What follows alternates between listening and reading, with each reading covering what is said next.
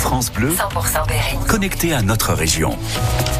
Ici, c'est France Bleu Berry. Bonjour et bon début de journée. Merci d'avoir choisi France Bleu Berry pour démarrer cette nouvelle semaine. 8h.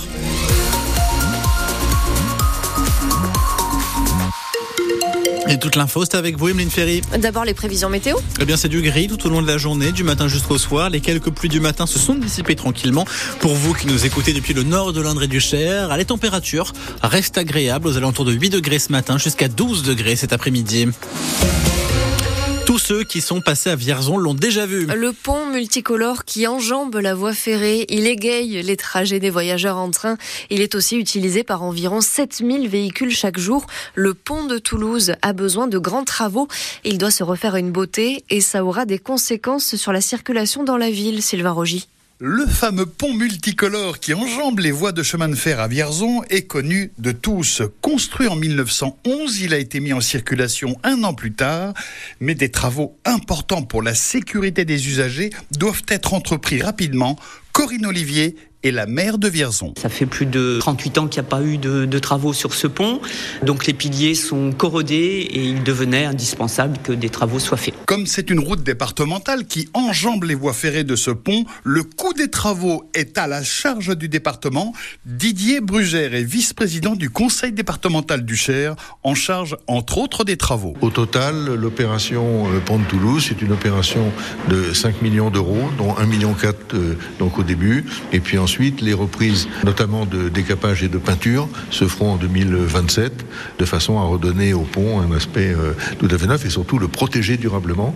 Bon, je rappelle que la Tour Eiffel, elle est repeinte tous les 7 ans. Euh, le pont de Toulouse, et on aura attendu 36 ans pour le repeindre. Donc il était largement temps euh, de refaire cette opération. Et la fermeture totale de la circulation sur ce pont, sur la départementale 2020, sera effective le 26 février prochain. C'est-à-dire lundi prochain jusqu'à la mi-août, il y aura évidemment une déviation. Les automobilistes seront aussi au cœur du conseil municipal de Châteauroux. Avec une réflexion lancée sur la gestion des parkings aériens et souterrains, la municipalité envisage de la confier à une entreprise privée. Pareil pour le stationnement payant. Autre sujet qui sera évoqué ce soir, le top départ de plusieurs chantiers, notamment celui d'un nouveau centre socio-culturel dans le quartier Beaulieu. Il a coûté plus de 3 millions d'euros, explique le maire Gilles Averrousse. On va construire un centre socio-culturel, donc c'est une construction neuve qui va prendre place entre le supermarché Aldi et l'actuel centre socio-culturel, donc au bord de, la rue de Provence.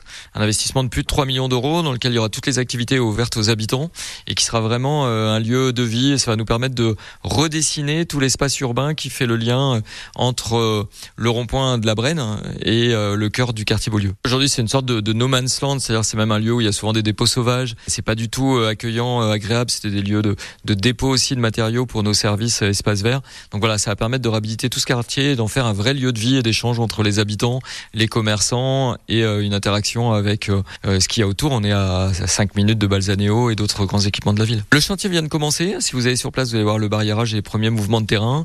Et puis euh, livraison avant la fin de l'année 2025. Un conseil municipal de Châteauroux qui a donc lieu ce soir.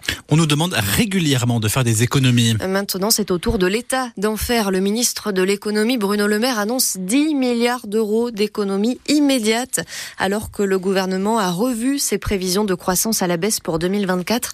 La faute à la guerre en Ukraine, le contexte au Moyen-Orient et le ralentissement des, des économies chinoises et allemandes. Cyril Ardo, pour autant, pas question de toucher au budget des ménages. Pas d'augmentation d'impôts, promet Bruno Le Maire. Pas non plus de coups de rabot sur les budgets de la sécurité sociale et des collectivités locales, mais des économies sur le budget de fonctionnement de tous les ministères. Ils devront au total réduire leurs dépenses en énergie, en immobilier et leurs achats de 5 milliards d'euros. Pour les 5 milliards restants, le gouvernement touche à certaines politiques publiques. Un milliard en moins pour le dispositif Ma Prime Rénove, la prime pour la rénovation énergétique des logements. Un milliard de moins aussi pour l'aide au développement ce financement apporté aux pays les moins développés.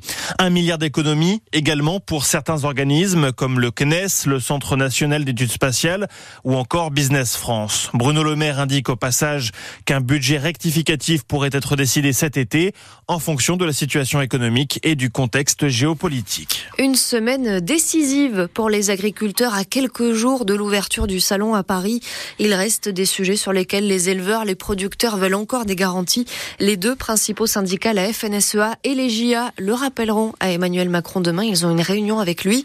En parallèle du salon de l'agriculture, on vous rappelle que certaines fermes berrichonnes ouvrent leurs portes au public ces jours-ci avec la Confédération paysanne. La liste est sur francebleu.fr. Il est 8h05, retour à la normale sur les rails en Berry. Avec un week-end de grève des contrôleurs et de galères pour les voyageurs, les perturbations ne sont pas complètement terminées puisque les aiguilleurs, les aiguilleurs menacent de se mobiliser à leur tour à partir de vendredi, début des vacances scolaires chez nous.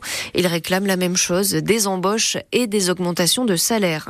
Pas d'inquiétude ces jours-ci si vous voyez passer un hélicoptère qui vole à basse altitude au-dessus de votre maison. Il s'agit d'un engin qui survole les réseaux électriques pour repérer des défauts et des pannes. Il travaille avec Enedis. Il peut arriver que cet hélicoptère vole très bas. Il va survoler cette semaine plus de 70 communes dans l'Indre.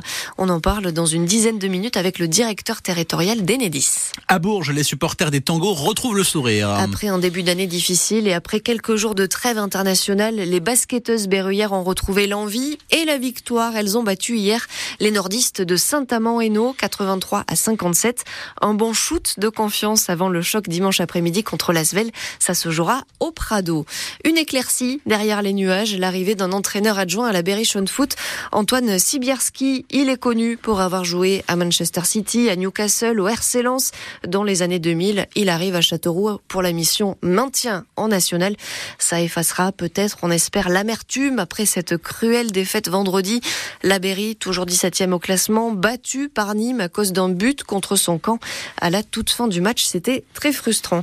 Puis vous connaissez euh, sûrement cette, euh, cette musique si vous êtes un adepte des jeux télé. Vous avez reconnu Simon? Ah bah évidemment, c'est le juste prix. Exactement, l'émission revient, ce jeu emblématique. Il fait son retour à la télé près de 10 ans après avoir arrêté. Il revient cette fois-ci pas sur TF1, sur M6. Ce sera en fin de journée, a priori plutôt vers 17h30, 18h30. Aux manettes pour succéder à Vincent Lagaffe, Philippe Risoli et Patrick Roy. Ce sera l'humoriste Eric euh, Antoine. On en apprend petit mmh. à petit un peu plus sur euh, cette version. On vous met les infos sur francebleu.fr.